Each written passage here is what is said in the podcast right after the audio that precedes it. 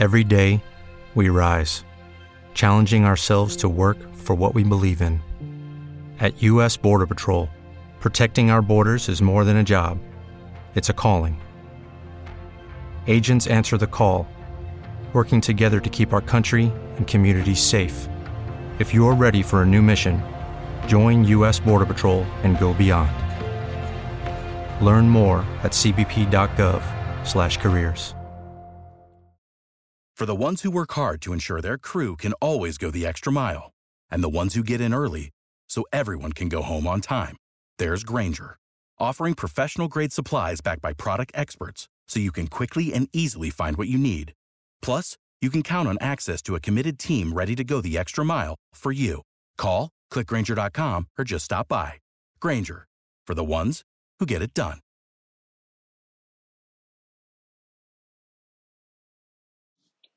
Te invitamos a adquirir nuestros diplomados de medicina que están disponibles para todos los profesionales de la salud y todo el personal en formación de la salud. Los encuentras en nuestra plataforma de educación virtual www.medilearners.com. Hola a todos, soy Andrés Felipe Flores y bienvenidos a un nuevo video de tutorías medicina interna. El día de hoy vamos a estar hablando acerca de tromboflebitis superficial. Aprovecho la oportunidad para invitarlos a adquirir mi nuevo diplomado de medicina interna que ya está disponible en la plataforma de medilearners.com. Recuerden que si quieren apoyar este tipo de contenido pueden suscribirse, dejar un like y darle a la campanita. De igual manera los invito a seguirme en mi Instagram personal arroba andresf.med por donde estoy compartiendo con ustedes muchísimo contenido académico. No siendo más, vamos adelante con el video. Hablemos entonces de trombosis venosa superficial. Es un tema súper importante creo yo porque lo vemos de una manera demasiado frecuente y en muchas ocasiones no estamos como muy familiarizados en la forma de manejarlo, me incluyo. Antes de uno leer este tema uno no sabe muy bien, bueno, y esto se anticoagula, no se anticoagula, aspirina, no aspirina, ¿qué, qué hago con estas personas? Y cómo prevengo que esto pueda progresar a trombosis o tiene riesgo de progresar a trombosis. Entonces vamos a resolver todo eso a lo largo de este video, espero de la manera más clara posible. Entonces como introducción lo que tenemos que decir es que tenemos que entender la terminología de lo que es la flebitis o la tromboflebitis. Son dos cosas diferentes. La flebitis es la inflamación sin trombosis, que pues digamos que eso se sale del espectro de lo que vamos a hablar ahorita, porque ahorita vamos a hablar de tromboflebitis. Y tenemos lo que sería la tromboflebitis o trombosis superficial, que es lo mismo, que básicamente quiere decir que tenemos trombosis presente y dependiendo de si tiene flebitis o no, podemos hablar de cono sin inflamación. Pero lo que nos importa es esta parte de la trombosis porque esto es en lo que tenemos que intervenir. Como les había dicho, es una entidad de gran importancia porque sí, de una vez respondemos una de las preguntas, tiene riesgo de embolizar hacia la circulación pulmonar, tiene riesgo de progresar, hacer una TBP y posterior a eso embolizar y hacer un tromboembolismo pulmonar. Tiene una incidencia desconocida, los estudios no son muy claros, pero lo que sabemos es que es muy frecuente. Piensen ustedes en su práctica, eh, cuántas tromboflebitis han visto, cuántos pacientes con enfermedad varicosa han visto que muy seguramente tienen alguna de esas varices trombosadas.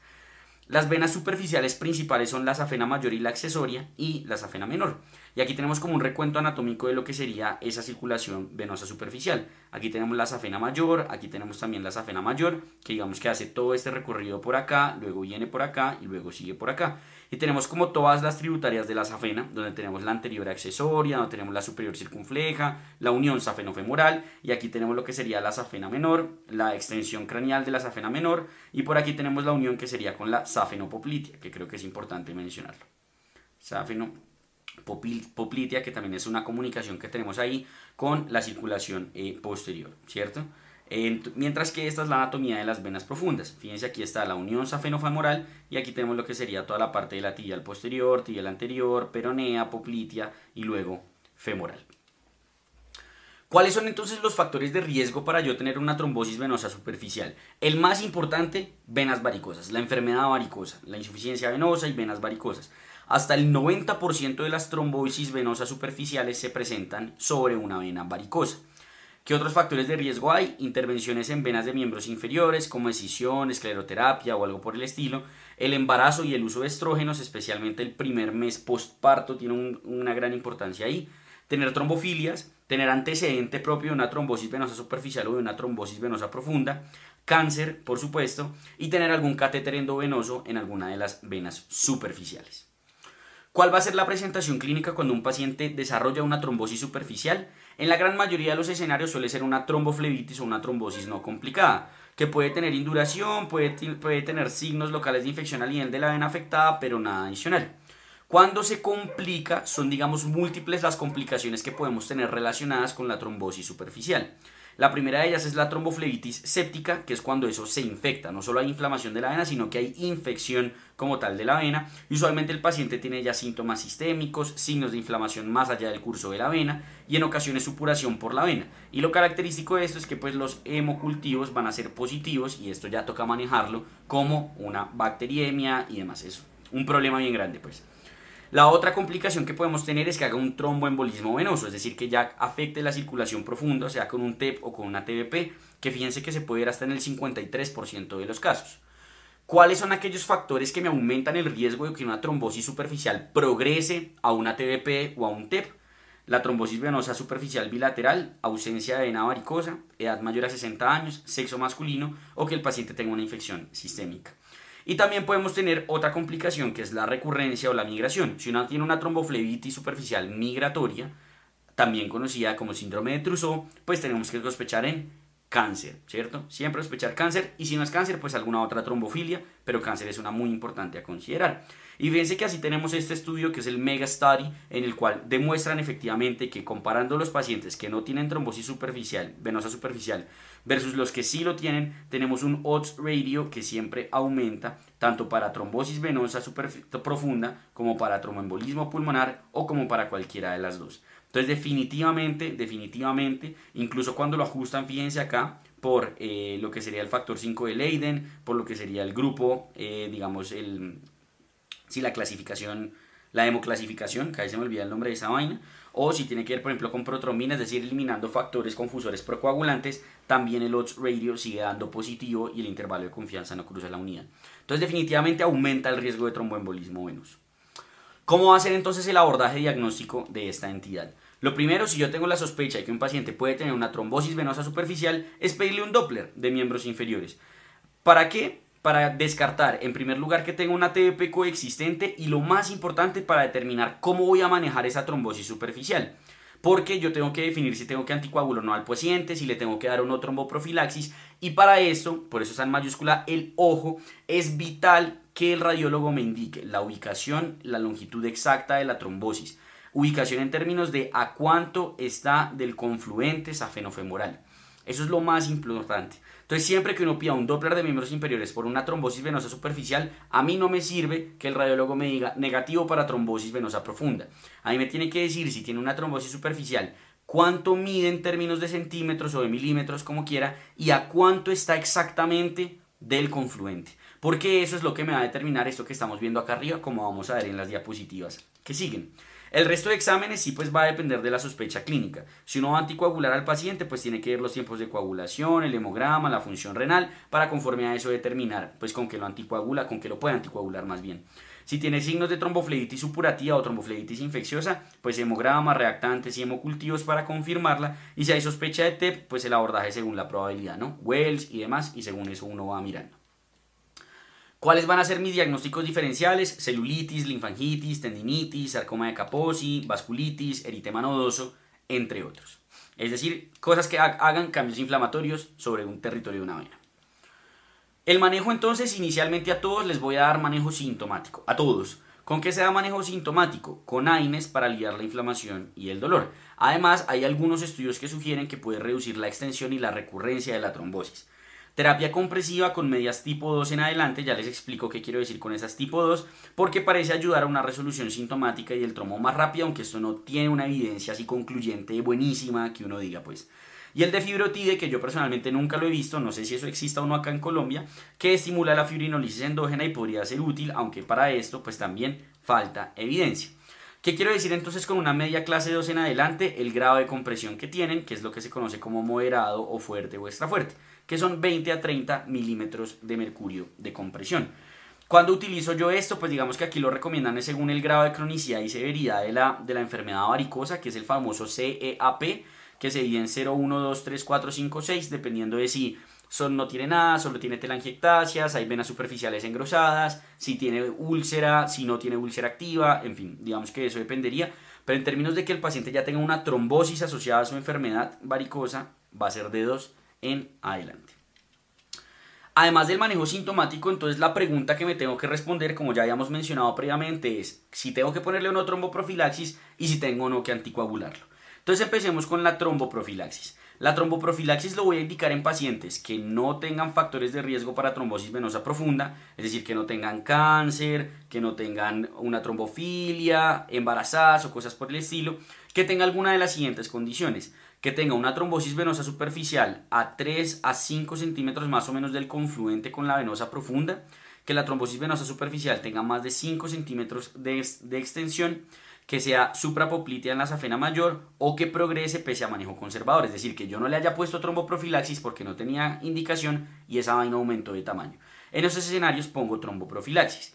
¿Cómo lo voy a hacer? Le voy a dar 45 días de Rivaroxa 10 al día, de Fondaparinux 2.5 miligramos subcutáneos al día, o heparina bajo peso molecular que mencionan a dosis intermedias, pero realmente es Enoxa 40 días, la normalita pues de la tromboprofilaxis. Y aquí tenemos, esto es de la, de la guía canadiense, si mal no recuerdo, eh, para heparina bajo peso molecular, en Oxa 40 al día por 45 días, Fondaparinux 2.5 subcutáneo al día por 45 días y Rivaroxa 10 al día por 45 días. Y aquí están las recomendaciones del manejo sintomático. Perdón, que puede ser con AINES sistémicos o con AINES tópicos por 7 a 14 días. Aquí están los estudios que nos avalan esta conducta de realizar tromboprofilaxis.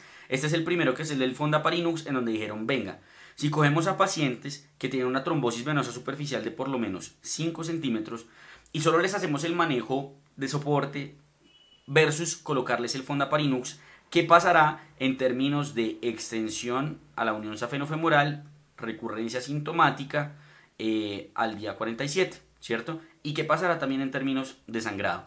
Y lo que se dieron cuenta es que la incidencia de los componentes del outcome primario, pues definitivamente fue estadísticamente significativa. ¿Cierto? Fue estadísticamente significativa. Y cuando hacemos el NNT, es decir, el número necesario para tratar o la cantidad de intervenciones que tengo que hacer para prevenir uno de los desenlaces, fue 88, que en realidad es bueno, ¿listo? Entonces fíjense aquí, P estadísticamente significativa al día 47 y al día 77, P estadísticamente significativa para disminución de muerte, embolismo pulmonar, enfermedad trombosa, eh, TBP o cosas por el estilo, aunque muerte, fíjense que nunca tuvo significancia estadística.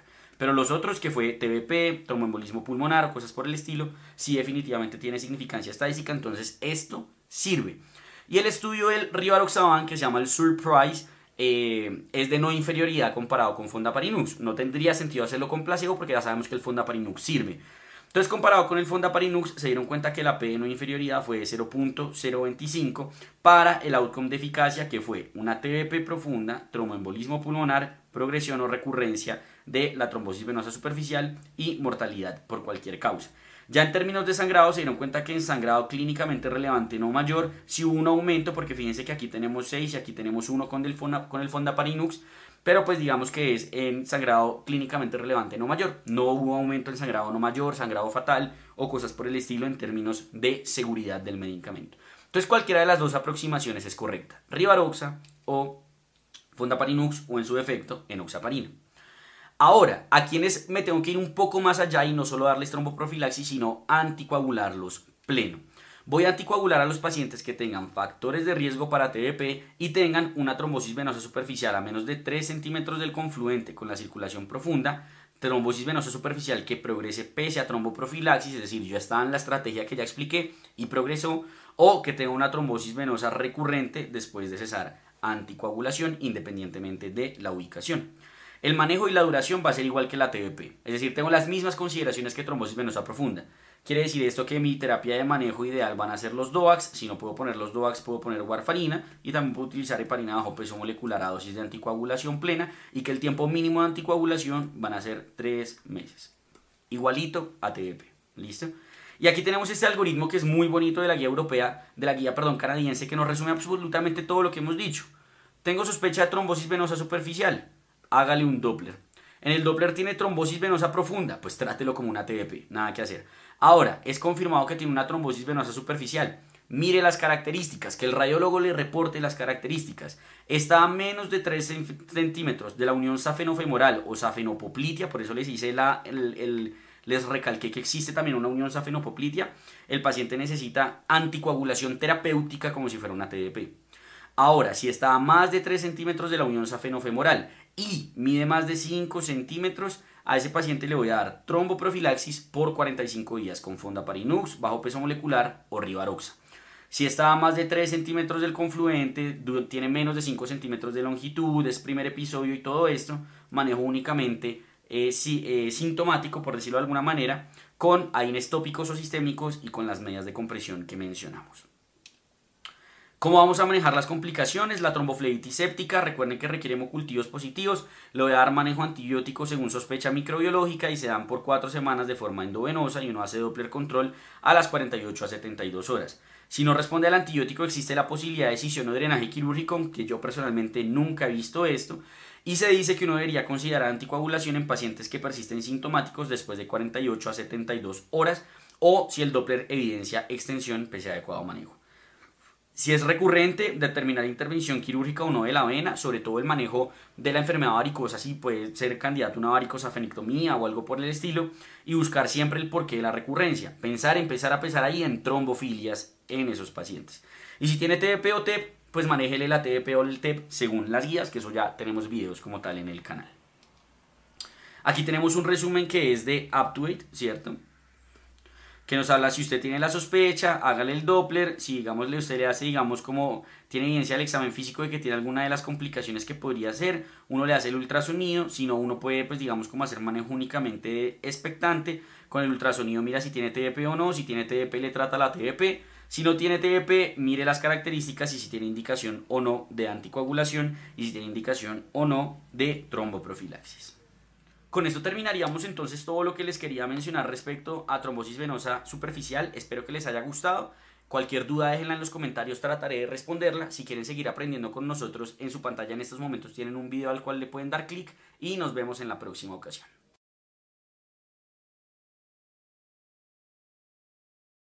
Judy was boring. Hello. Then Judy discovered chumbacasino.com. It's my little escape. Now Judy's the life of the party. Oh, baby, Mama's bringing home the bacon. Whoa. Take it easy, Judy. The Chumba life is for everybody. So go to ChumbaCasino.com and play over 100 casino style games. Join today and play for free for your chance to redeem some serious prizes.